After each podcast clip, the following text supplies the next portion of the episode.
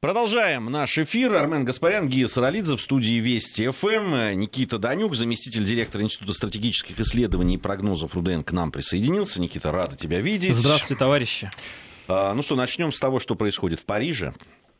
А, мы говорили, наверное, минут 40 в предыдущем часе говорили о Первой мировой войне, о том, что сами позволили в какой-то степени западным странам, которые принимали участие в э, Первой мировой войне, как-то э, продвигать свою да, историю и свое, свою трактовку и видение того, что произошло. Наш специальный корреспондент, который присутствует на э, вот этих торжественных мероприятиях в Париже, обратил внимание, что Россия просто даже в контексте ее нет. То есть он перечислял Макрон там страны, которые участвовали, там и Китай. Там. Это очень похоже. Я как-то на одном из наших эфире приводил в, в качестве примера да, вот отношения отношений, как формируется вообще отношение к, к различным историческим периодам. Я, ну, художественное произведение, роман британский, очень там качественно написанный, ну, такой он, э, не, не про войну, на самом деле, и не... но все происходит на фоне исторических событий. Правда, там Вторая мировая и э, период там, э, открытия Второго фронта берется. Так вот, там умудрились, описывает автор, описать всех, канадцев, индусов, э, э ну, понятно, англичан, американцев.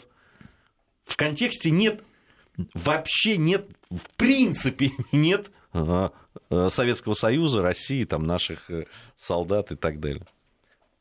Ну, действительно, когда пытаются всеми силами переписать итоги Второй мировой войны, когда принимаются различного рода резолюции в Генеральной Ассамблее, э, где э, по поводу эм, жесткого противодействия э, попыткам некоторых стран приравнять коммунизм с фашизмом и насаждать откровенно не просто ультранационалистическую, а нацистскую идеологию, мы помним, как в Генеральной Ассамблее было голосование, и некоторые страны абсолютно не постеснялись проголосовать против этой резолюции осуждения нацизма. А, это были Соединенные Штаты Америки, Канада, Украина. Поэтому ничего удивительного Прибалтика, нет. Прибалтика. Польша. Э, Европа вообще а, очень демонстративно воздержалась тогда от голосования. Это свидетельство того, что история в настоящий момент является как раз одной из сфер полем и, нам, нам, мне кажется, очень важным сражения глобальных политических сил. Абсолютно понятно, что Первая мировая война которая э, э, действительно э, была закончена и при непосредственном участии, в том числе и русских солдат, да, в тот момент наша страна сама претерпевала очень масштабную трансформацию, и действительно вступали мы в эту войну, находясь в статусе одного государства, одного общества, да, одной системы, заканчивали мы эту войну вообще совершенно другом статусе. Но если вспомнить классиков, э, очень часто, кстати, их и не вспоминают, то мы ведь знаем, что та самая Первая э, мировая война, опять же, можно согласиться с этим, можно нет, она была империалистической войной. И то, что страны, которые в то время были как раз яркими представителями вот этой империалистической политики, сейчас ими же остаются, являются, да, немножко поменялись полюса, но абсолютно очевидно, что э, они будут делать все для того, чтобы с точки зрения истории никто даже не вспоминал не просто о вкладе русского оружия, русских офицеров и русских солдат в то, чтобы защитить, кстати, между прочим, и Францию, потому что русский экспедиционный корпус, да, если я не ошибаюсь, мы, защищал мы, да, Париж. Мы, мы уже тоже говорили об этом сегодня. Про то, что большинство э, сил, э, так скажем, Германия условно потратила в первую очередь на Восточном фронте, да, ведя с нами непосредственно боевые действия. Об этом предпочитают забывать, э, естественно, в угоду своим узкокорыстным политическим интересам. А, Воз... Возвращаясь, э, возвращаясь к тому, что происходит в Париже, Владимир Путин, э, э, давая комментарий о том, что происходит, значит, сказал, что пока не удалось ему пообщаться с Трампом в Париже, подтвердил, что встретится с Трампом на мероприятиях в Аргентине, а возможно и позже. Вот такая фраза. В Аргентине и... это на большой двадцатке, если просто да, не в курсе. Да, да. Также высказался президент по поводу Э, идеи Макрона создания собственной армии ЕС, э, президент России сказал о том, что это не новая идея, и в целом понятно, естественно, желание желание обеспечить свою безопасность.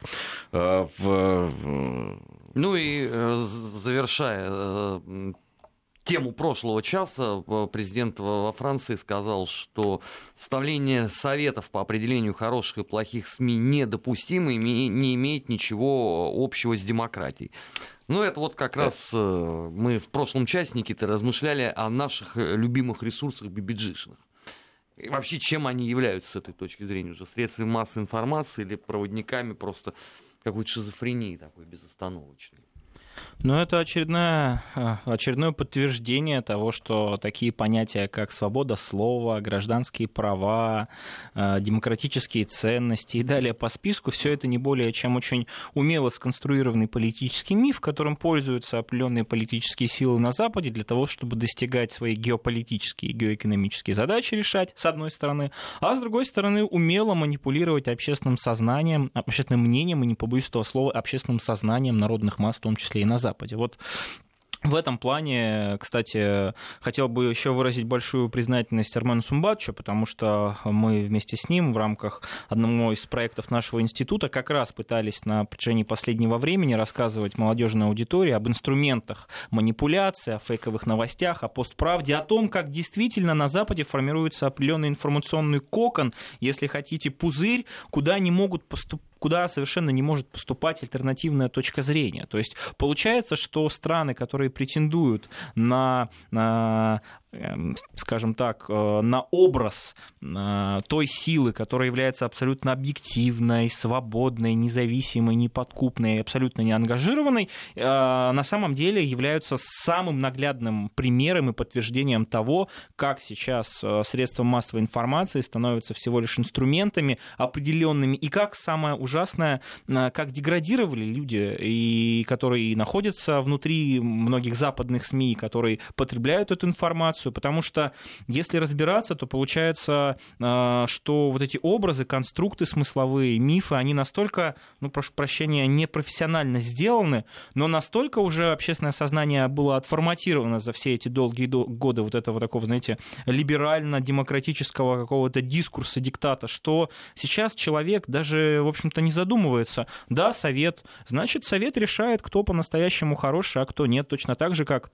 решают сейчас, э, были, ну, мы опять же были наглядными свидетелями того, как э, решали, как русские вторгались в выборы, вообще везде, в Штатах, в Европе, как русские э, периодически либо сами используют, либо позволяют Асаду использовать якобы химическое оружие в Сирии, как русские ответственны за срыв Минских соглашений, как русские агенты ГРУ или там Кремля пытаются по всему миру подорвать э, демократические ценности, институты. И вот, э, вот этот совет по определению хороших и плохих СМИ, это, мне кажется, является очередным очередным, э, ну, таким, очередной закономерностью, очередным следствием тому, к чему мы идем. Точнее, не мы идем, а к чему пытаются нас склонить. То есть есть э, хорошо или плохо, э, тот, кто решает, что плохо, а что хорошо, он там на Западе, где-нибудь в Брюсселе, в Париже, в Берлине, либо в Вашингтоне сидит. А мы, если не согласны, то мы конечно, пытаемся подорвать свободу СМИ, пытаемся своей альтернативным видением, альтернативным анализом, альтернативной экспертизой, пытаемся как раз э, одурманить вот это абсолютно кристально чистое э, сознание, э, в общем-то, простых граждан на Западе. Но это действительно, если честно, какой-то мир какого-то, я даже не знаю, как это сказать, какой-то шизофрении информационной, почему? политической постправды, да. И самое ведь интересное то, что наши средства массовой информации действительно начали активно цитировать эту правильную, абсолютно цитату нашего президента. Мне будет очень интересно, а, можно ли будет найти эту фразу, которая, как мне кажется, как раз и соответствует всем нормам демократического общества, гражданского общества, свободы а, а, в лентах информационных западных средств массовой информации. Я, если честно, сомневаюсь, что вообще она туда попадет. Вот так сейчас функционирует. Кстати, о э, лентах информагентств «Молнии» из Парижа Путин рассчитывает на восстановление полномасштабного переговорного процесса по Слушай, ну, ракетам, ну, в том числе на экспертном Президент уровне. России об этом говорил Э, в несколько раз, по-моему. Здесь, ну, может, Трамп сейчас э, услышит что? Э, ну, я не, ну, наверное. может быть, позиция России по этому поводу и позиция президента России по этому поводу, она известна. Не мы выходили, кстати, он об этом сказал, не мы выходили из этого договора, поэтому мы-то готовы да, там, это делать. Здесь э, вот тоже в одном из сообщений говорится о том, что президент России и э, президент Соединенных Штатов могут встретиться сейчас во время ланча. Об этом сказал и сам э, президент, ну, что, возможно, сейчас эта встреча произойдет. И говорили об этом и в, из администрации Белого дома американского. Это, кстати, весьма интересно. Администрация Белого дома вообще в состоянии уже какую-то линию выработать? Или, по крайней мере, врать синхронно? Потому что позавчера они говорили, что вообще никакая встреча Путина с Трампом не планируется в принципе. До этого на прошлой неделе они же говорили, что вероятнее всего там во время а, празднования столетия все-таки что-то произойдет. Ну слушайте, ну нельзя же все время находиться в состоянии интеллектуального тумана. Они сами-то могут уже определиться. Ну, мне кажется, это свидетельство того, что нынешняя администрация и сам Дональд Трамп не является, знаете, такой монадой, единицей, которая готова и способна принимать политические решения а, и а, показывать определенную политическую волю. Понятно, что э, эта встреча необходима, понятно, что главными темами этой гипотетической встречи будет как раз обсуждение вопросов, связанные с военно-политической напряженностью на европейском континенте, связанные с региональной безопасностью и стратегической стабильностью полностью. Почему? Потому что действительно именно Соединенные Штаты Америки сейчас пытаются подорвать ту архитектуру глобальной безопасности и стратегической стабильности, которая существовала на протяжении последних нескольких десятилетий. Но в условиях, когда Дональд Трамп сейчас находится под постоянным вниманием из-за прошедших совсем недавно промежуточных выборов в Конгресс, в условиях, когда Эммануэль Макрон, э, как я понял, э, сделал все возможное для того, чтобы создать, опять же, определенный информационный такой пузырь вокруг вот этой э, годовщины э, столетия окончания Первой мировой войны, потому что встреча двух лидеров, которые обсуждают самые главные, самые насущные проблемы, которые интересуют все человечество, естественно, полностью затмит вот эти празднования, да, на котором, как мы видим, Эммануэль Макрон в роли хозяина пытается показать... Вот это очень интересная раз. тема, на самом деле. Вот мы затрагивали эту тему в разговоре с нашим э, собственным корреспондентом, экспертом, э, который присутствует на этих Валерием мероприятиях, Санфировым. да, Валерием Санфировым, э, на самом деле совершенно очевидно, что для решения тех проблем, которые просто как снежный ком да, нарастают, в том числе и э, в плане гонки вооружений, и в обострении ситуации, и в росте недоверия между сторонами и так далее. Ведь об этом всем говорят и с одной, и с другой стороны. И существует просто ну, дефицит этого общения и дефицит переговорных площадок и форматов. Это, это совершенно очевидно.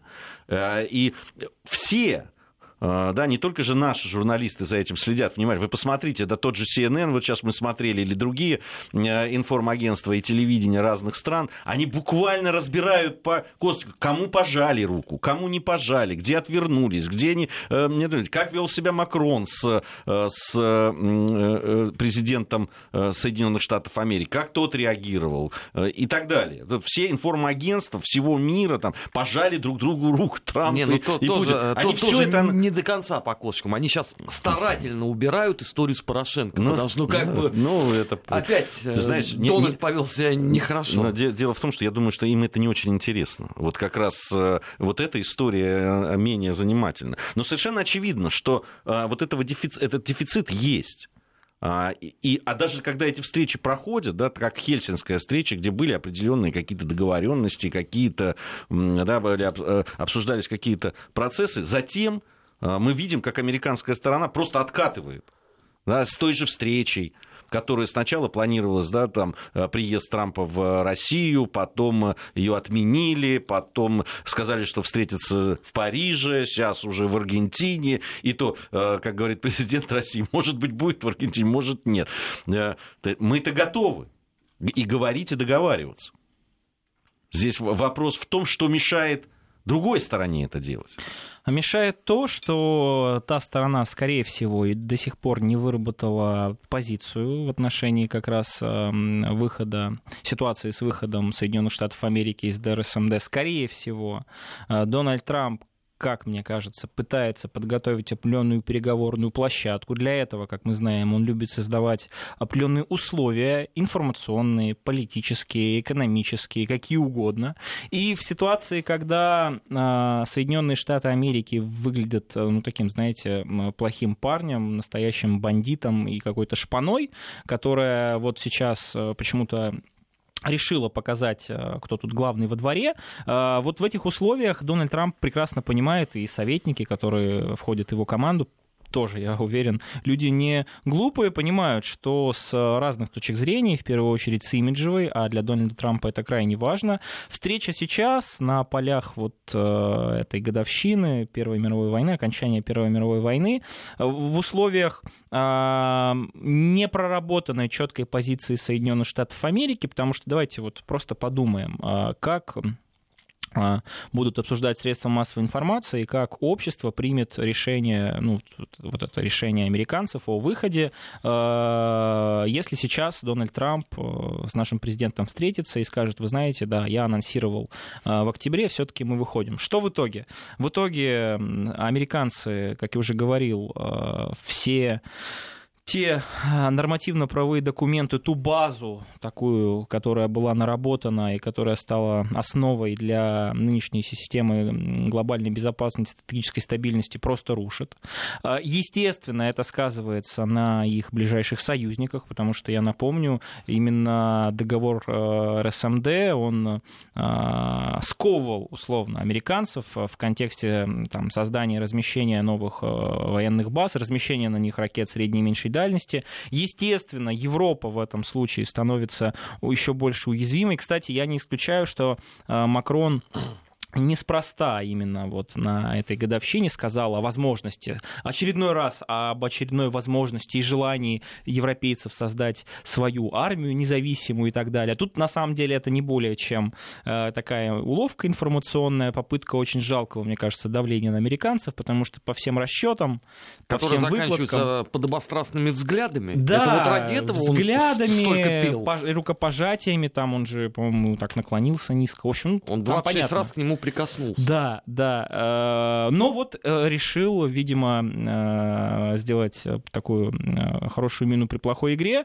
Вот, заявил о том, что нам нужно больше независимости в контексте обеспечения безопасности Соединенных Штатов Америки. И снова мы подумываем о создании общей европейской армии. Это, конечно, ну, куром насмех, я прошу прощения, потому что э, за этой риторикой никакие реальные шаги, никакая основа вообще не подготовлена. Ни правовая, ни финансовая, экономическая, ни военно-политическая. Это вот просто ноль сотрясания воздуха, которое, конечно, попытаются использовать средства массовой информации европейские, в первую очередь во Франции, франции, поддерживающие курс э, Эммануэля Макрона. Курс, кстати, человека, который э, отстаивает далеко не национальные интересы Франции, а как раз интересы э, таких глобалистских структур, наднационального капитала, которым чужды понятия национальной идентичности, национальной безопасности, национального суверенитета. Но вот почему-то именно в случае с НАТО мы постараемся сделать европейскую армию, независимую от Соединенных Штатов Америки. Ну, ладно.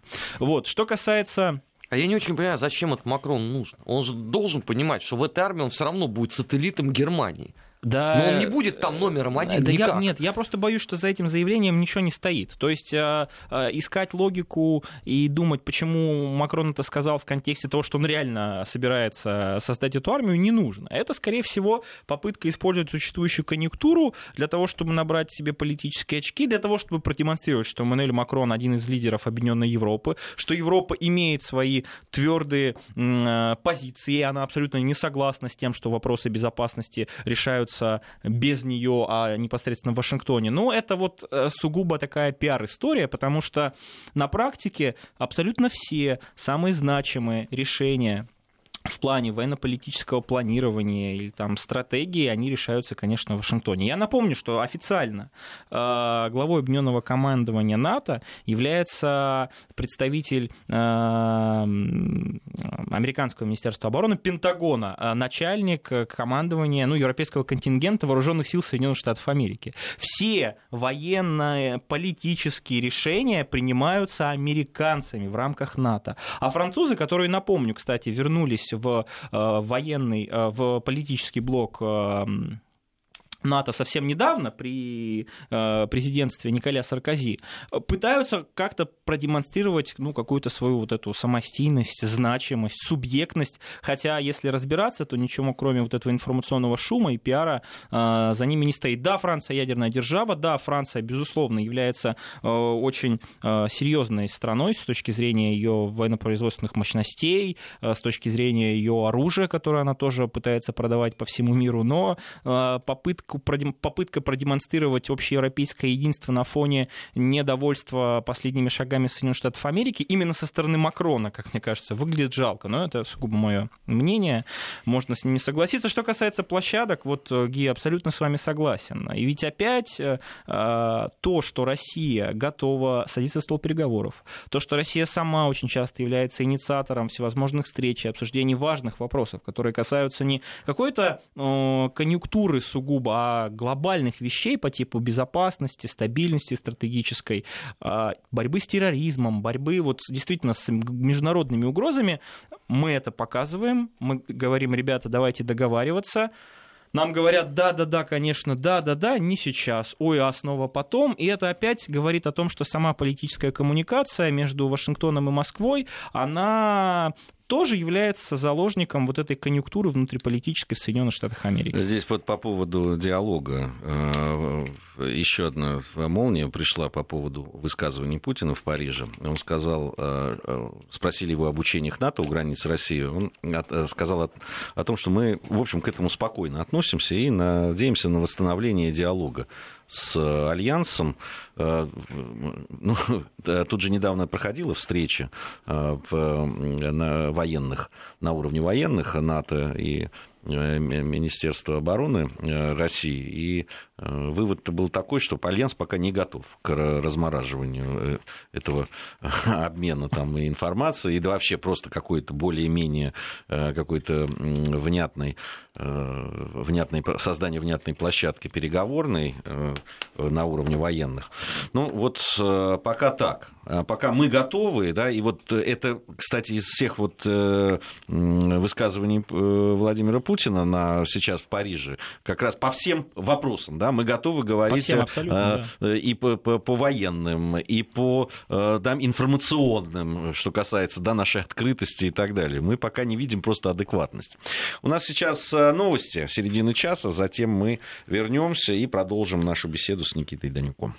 16.35 в Москве. Продолжаем нашу программу, подводить итоги э, недели. Армен Гаспарян, Гия Саралидзе. У нас сегодня Никита Данюк, заместитель директора Института стратегических исследований и прогнозов э, РУДН.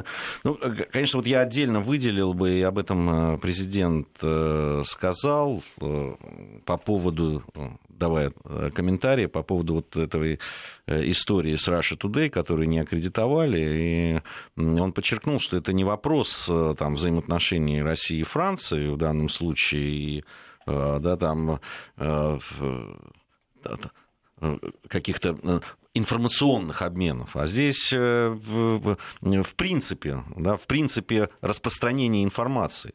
И вот эти создание этих черных списков, которые делаются, и вот так выдача или не выдача аккредитаций по надуманным, э, э, под надуманными предлогами, Обвинения во всем, чем только да. можно. Здесь, здесь ведь вопрос в том, чего они так боятся реально. А, ну, правда, вся эта машина, их пропагандистская, да, вместе со всеми BBC, CNN там, и, и прочими, да, еще, а, и помощниками внутренними а, здесь, против, в общем, достаточно ограниченного всего нашего ресурса, нашей возможности там у них говорить о, о каких-то важных для нас вещах и доносить другую точку зрения. Я не, я не понимаю, откуда это так, какой страх Зачем, э, зачем это так демонстративно делать? Вот вы же сказали, э, Гея, правда. Они боятся правды. Существующая информационная монополия, которой владеет условно глобальный Запад, она ведь, э, как мы знаем, базируется на принципе жесткого диктата. Да, может быть, в средствах массовой информации, которые являются локальными, у которых совершенно маленькая аудитория, могут быть какие-то материалы, статьи, расследования, которые теоретически э, показывают альтернативную точку зрения, но если появляется более-менее значимый ресурс, у которого нормальная аудитория, нормальная охвата, я напомню, что, например, тот же Russia Today, да, с точки зрения его а, нахождение в там, сетях э, федеральных каналов на Западе, ну там кабельных каналов, да, может быть, эта аудитория небольшая, но вы посмотрите, сколько пользователей у Russia Today на просторах интернета. А, в несколько раз больше, чем у всех средств массовой информации, которые входят в холдинг тот самый BBG. И Russia Today при действительно ограниченных ресурсах, при действительно вот этом постоянном давлении, которое на него оказывается, за последнее время стало главным альтернативным средством массовой информации в мире. Помните, наверное, как э, очень активно обсуждали эксперты и журналистское сообщество, ну, мировое, появление такого телеканала, как Аль-Джазира э, который считался, вот, скажем так, э, рупором информации и таким зеркалом того, что происходит на территории Ближнего Востока. Сейчас по влиянию то, какое оказывает Аль-Джазира на регион, э, Russia Today и, соответственно, арабская редакция Аль-Джазиру обгоняет. И Франция, которая, как мы знаем, сейчас всеми силами пытается точно так же затормозить развитие вот французской редакции RT, прекрасно понимают, но тоже люди не глупые. Вот перед ними тенденция, э, как с помощью там, испаноязычного вещания, э, англоязычного вещания, вещания на арабском языке, RT э, ставит под сомнение вот эту монополию информационную, которая создавалась на протяжении стольких десятилетий, не побоюсь этого словосочетания, непосильным трудом. И, естественно, в условиях, когда ты вроде бы демократическое общество, когда вроде бы у тебя должно быть верховенство права, когда вроде бы ты должен, наоборот, всеми силами создавать условия, чтобы как можно больше источников информации появлялось, но ты, ты сам понимаешь, что это тебе пойдет во вред, если ты будешь э, нормально давать функционировать э, там, российским журналистам. И, кстати, не, не только ведь российским журналистам, чем мне еще тоже очень нравится э, в каком-то смысле такая политика кадровая, управленческая в Арти, хотя я не посвящен какие-то внутренние дела, они ведь активно работают с представителями всего политического спектра например, в Европе.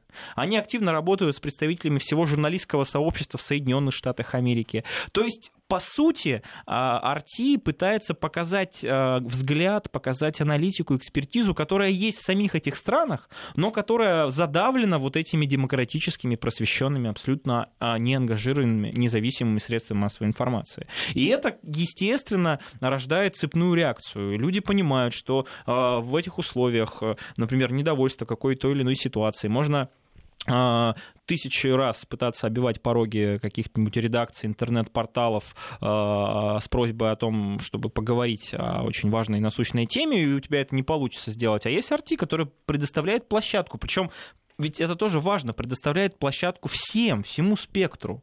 И это, естественно, очень сильно сказывается на, э, скажем так, восприятии информации зарубежной аудитории. Она несколько раз подумает перед тем, как все-таки продолжить смотреть, ну, не знаю, условный CNN или BBC, либо все-таки задумываясь над тем, что не все так просто, давайте-ка посмотрим альтернативу, чтобы картина мира была не плоская, а, как мы, собственно, часто рассказываем студентам, а трехмерная, давайте мы включим RT. И вот это разрушение монополии информационной, да, а, который, который владеет Запад, естественно, им очень не нравится. Тут, кстати, вот мы в предыдущем в предыдущей части э, обсуждали то, что Владимир Путин сказал о том, что мы сами не хотим э, проводить военные учения на границах НАТО, и действительно мы все то, что мы делаем, является строго зеркальным в основном ответом на военно, военную активность наших э, коллег западных. Но вот просто цифры. Согласно 2018 году совокупный, совокупный бюджет стран НАТО триллион долларов. У нас 46 миллиардов долларов. Ну, ребята, какая российская угроза, какая экспансия, какие агрессивные русские, которые пытаются смоделировать захват Прибалтики или стран Центрально-Восточной Европы? Ну, Э, у нас есть сейчас возможность послушать полное э, интервью президента э, России, которое он дал Russia Today в Франции. Вот, давайте сделаем это, затем его обсудим и продолжим нашу беседу. Владимир Владимирович, а скажите, удалось ли вам пообщаться с Дональдом Трампом? Есть ли какие-то подвижки в ваших разговорах? Ну, пока нет, поздоровались только. Церемония была сделана таким образом, что там общаться было невозможно. Мы наблюдали за происходящими событиями. Ну а э, сейчас вот будет э, рабочий обед, может быть, там удастся. Но в любом случае э, мы договорились о том, что мы здесь не будем нарушать э, графика работы принимающей стороны. По их просьбе мы никаких встреч здесь не организуем, а она, возможно, будет, ну, скажем, на полях двадцатки, либо позднее. В любом случае мы к диалогу готовы. Это же не мы выходим из договора по ракетам малой и средней дальности, средней и, мал, и меньшей дальности. Это американцы планируют сделать. И, и они, и мы настроены на то, чтобы восстановить диалог. Но еще важнее даже не на э, таком высоком или высшем уровне диалог вести, а на уровне экспертов. Надеюсь, что этот полномасштабный процесс переговорный будет восстановлен.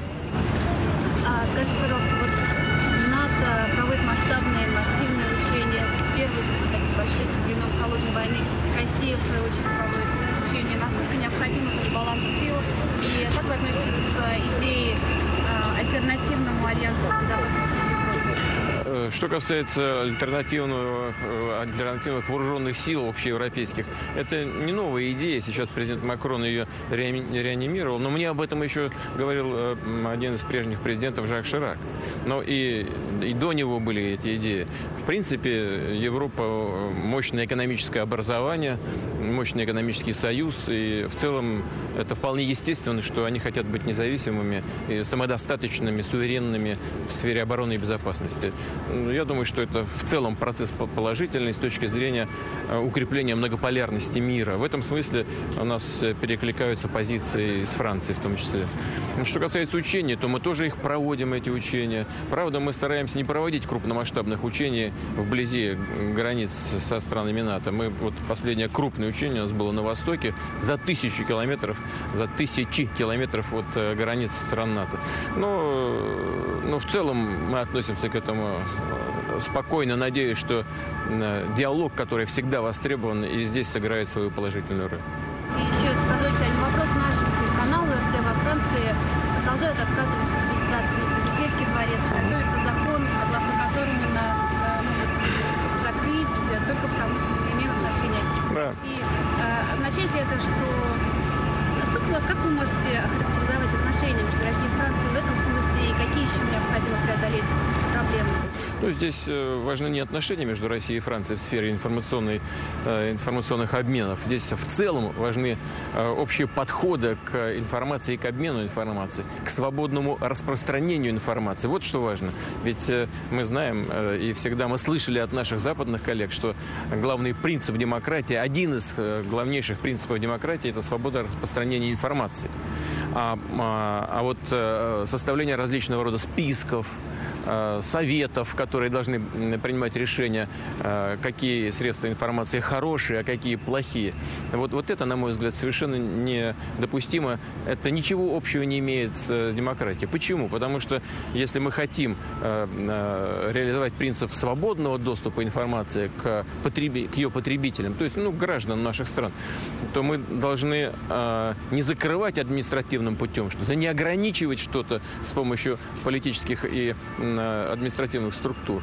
А если мы с чем-то не согласны, противопоставлять свою точку зрения, давая возможность э, зрителям, слушателям, пользователям интернета самим разобраться, самим принять решение, где правда, а где, э, где ее искажение. Вот э, мне кажется, двигаться нужно по этому пути.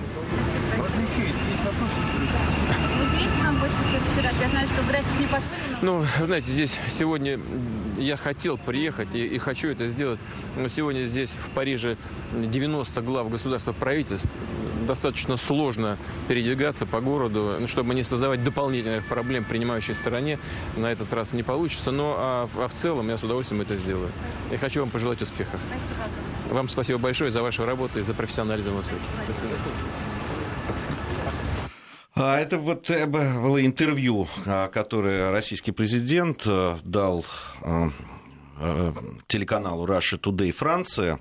Э, ну, вы слышали, наверное, в конце, в свое время, по-моему, в Сочи, на, на Валдайском клубе, да, это был э, Владимир да, Путин. на последнем Валдайском. Да, говоря о том, что вот создаются в ряде стран телеканалу э, проблемы, в частности, во Франции не жалуют наши телеканалы. И в связи с этим тогда российский лидер выразил желание посетить редакцию Rush Today в Париже, если бы предоставить такое возможность. Но вот президент объяснил, почему он этого не, не сделал, но вот дал обещанное все равно выполнил и интервью э, Rush Today дал, которое было ущемлено в своих возможностях э, на э, вот этом мероприятии.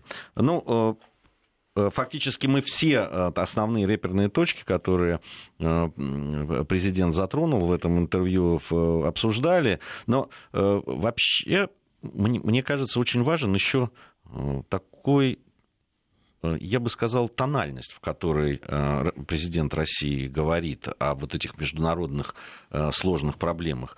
А мне кажется, вот именно эта тональность и этот настрой президента, он транслирует и настрой вообще нашей страны вот к решению тех проблем, которые э, существуют. Вот мы говорили уже, но мы открыты по всем направлениям, мы готовы садиться, переговаривать. мы готовы решать проблемы, которые создаются не нами, которые пытаются конструировать постоянно, в общем-то, для того, чтобы оказывать давление на нашу страну, и при этом наш президент, наши ответственные лица по линии внешнеполитического ведомства, опять же, снимаю перед ними шляпу, это их работа, но посмотрите, опять же, какой уровень культуры, э, этики, Э, сдержанности и, ну, по-настоящему, не после слова, достоинства есть у представителей э, нашего политического истеблишмента, которые садятся за стол переговоров с людьми, ну, прекрасно понимаю всю их подноготную и прекрасно понимаю их целеполагание. И посмотрите, что позволяет в отношении нашей страны политический класс на Западе, какие заявления он делал. Я не говорю, конечно, про какого-нибудь Порошенко, там, про прибалтийские страны. Нет, я говорю про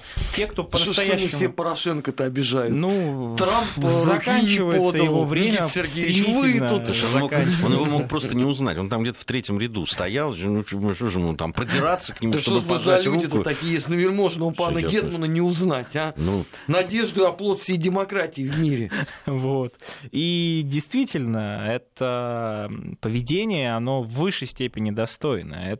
Причем Опять же, э, мы видим, что, к сожалению, истерия, вот эта русофобская кампания, она только раскручивается. Маховик с каждым разом, с каждым месяцем все больше и больше. Да, происходят определенные такие откаты информационные, потому что держать на таком высоком уровне градус антироссийской истерии просто невозможно. А если ты будешь это делать, то потом это не будет настолько эффективным. Поэтому действительно есть какие-то передышки. Но понятно, что э, нашу страну будут пытаться обвинять э, во всем. Вот постоянно постоянно. Я вот, опять же, ради интереса, для того, чтобы моя картина мира была более масштабная и объемная, э, зашел на очень авторитетный источник информации э, «Радио Свобода» в отношении учений, учений, которые проходят э, вот совсем недавно. Это учение «Единый трезуб», которые были самыми масштабными, они проходили там в акватории возле Норвегии и так далее. Масштабнейшие учения. Вот, посмотрел по поиску, э, что я их не нашел. Вот самые масштабные учения НАТО Радио Свобода как-то не освещает. А вот то, что учения Восток-2018, о которых говорил наш президент, которые проходили за несколько тысяч километров от э, границ с Североатлантическим альянсом, вот э, оценочное экспертное суждение в отношении этих, этого учения на страницах Радио Свобода я нашел. Дословная цитата.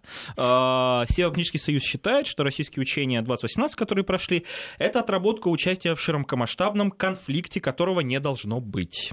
То есть мы где-то там за несколько тысяч километров что-то отрабатываем. Это, конечно, широкомасштабный военный конфликт, э, демонстрирующий э, агрессивные экспансионистские планы Кремля, а самые масштабные учения НАТО «Единый трезуб», а потом уже сразу же фактически фактически, да, одни учения переходят в другие. Учение Анаконда 2018, где фактически ведь отрабатывают э, захват территории и отчуждение э, этой территории да, с, с населяющими людьми. Ну, собственно, отработка, э, прошу прощения, захвата Калининградской области. Ну, прям это же очевидно. ну, здесь, извините. Ну, там еще же есть Никаких... нюанс в виде полицейских учений НАТО в Риге, когда выселялись кварталы составленный из русскоязычных неграждан. То есть это такая демонстрация своих планов. Вот все как написано у Евгения Эдуардовича Месснера в «Мятеже войне». Да. И заметим себе, что это там нифига никого не смутило. Ни один правозащитник не сказал, вы что там, озверели, что ли? Вы людей выдергиваете из домов. А вот то, что происходит где-то глубоко в тайге, это вот, конечно, тяготит людей. Ну, китайцы же еще. И самое ведь интересное, ведь на все наши военные учения мы постоянно, ну, точнее, наше ведомство оборонительное, оно приглашает наблюдателей, говорит, ребята, вы переживаете очень. Мы тоже считаем, что в нынешних условиях вот такой напряженности очень важно, чтобы учения были предсказуемыми, открытыми, а, прозрачными. Пожалуйста, приезжайте. Сможете просто рассказать там своим начальникам, что да, есть русские, да, есть китайцы, да, они отрабатывают определенные маневры, да, есть там закрытая часть, открытая, но вот, пожалуйста, коммуникация есть, коммуникация работает, давайте ей пользоваться. Не, не очень они любят ездить и свидетельствовать. Намного же проще сказать, что мы там не были, но мы точно знаем, что, э, скорее всего, это отработка экспансионистского сценария. А вот тот же генеральный секретарь э, да, НАТО Йен Столтенберг говорит о том, что вот эти учения, которые проходили с 25 по 7 ноября, с 25 октября по 7 ноября на территории Норвегии, носят исключительно оборонительный характер, и имитируют только ответ НАТО на вооруженное нападение на одного из участников Альянса. Собственно, вот посмотрите, понятно, э, какие сценарии военные они моделируют, абсолютно мы об этом вот говорим сейчас, но это сугубо оборонительное, в общем, поэтому ну, вот в такой ситуации, в таком информационном пространстве приходится нам существовать. И наш президент, и, в общем-то, люди, которые ответственны за крайне важные сферы, оборону, внешнюю политику, они вот, вот с этими же людьми, постоянно сталкиваются, садятся за стол переговоров. Нам же, Никита, все время говорят, что мы сами виноваты в этой ситуации. Они нам же все время предъявляют о том, что почему этого не почему они перестали с нами разговаривать, там, потому что вы потеряли доверие. Они, да, даже внутри страны нам говорят, ну как вот, вы посмотрите, вот в 2014 году Крым, Донбасс там, и так далее. Нам, а же все время, нам, нам же все время это предъявляют. До этого мы были, как мы были все Нет, равно... даже до 2008 до этого, когда э, происходило ну, нарушение вот того самого договора, правда, устного ну, с а, Борисом Николаевичем они, они, они, они нарушали, но разговаривали по этому поводу. Теперь они нарушают и не разговаривают. Понимаешь? То есть это то, что происходило в 90-х, это называется они разговаривали. Ну, конечно. Вот дай конечно, бог им сытой старости за это, за все. Они же общались с нами, э, они всячески... Ну, это уже в том-то и дело, формат, при котором... Мы же должны были довольны быть. Да, если наша страна да, не считает, что, что солнце встает на западе, мы априори вообще не правы. Ребята, ну вы что? Мы аз есть центр, в общем-то, всего мира. И в этом плане э, абсолютно очевидно, что попытка, это тоже ведь э, очень показательно. Каждый раз, когда нас обвиняют там, в нагнетании военно-политической напряженности, например, я всегда вспоминаю предложение нашего на тот момент, по-моему, президента Дмитрия Анатольевича Медведева о создании единой зоны безопасности от Лиссабона до Владивостока. Нам говорят, нет, вы знаете, здорово, конечно, но нет. А, понимаете, мы очень боимся иранской угрозы. Мы говорим, ребята, у нас есть э, радиолокационные станции на территории Азербайджана. Мы можем вместе договориться для того, чтобы ну, вы проводили определенный мониторинг, анализ ситуации. Это же рядом. Почему бы нет? Нет, вы знаете, нам нет. Зато мы вот в Румынии системы элементов противоракетной обороны лучше разместим, а какой-нибудь еще радар в Чехии, а еще в Польше э, будем расширять инфраструктуру НАТО, а еще будут новые военные контингенты, увеличенные на территории Прибалтики. Но Все при это этом... невероятно близко к Ирану. И Прибалтика, и особенно Румыния. Конечно, но при этом агрессивны мы. Именно мы являемся тем вот этим X-фактором, из-за которого сейчас мировой порядок трещит по швам. Но это двойной ну и тройные стандарты. Я не знаю, по-моему, это очевидное такое лицемерие, к сожалению, не очень прикрытое. Вот в чем проблема. Спасибо большое. Никита Данюк у нас был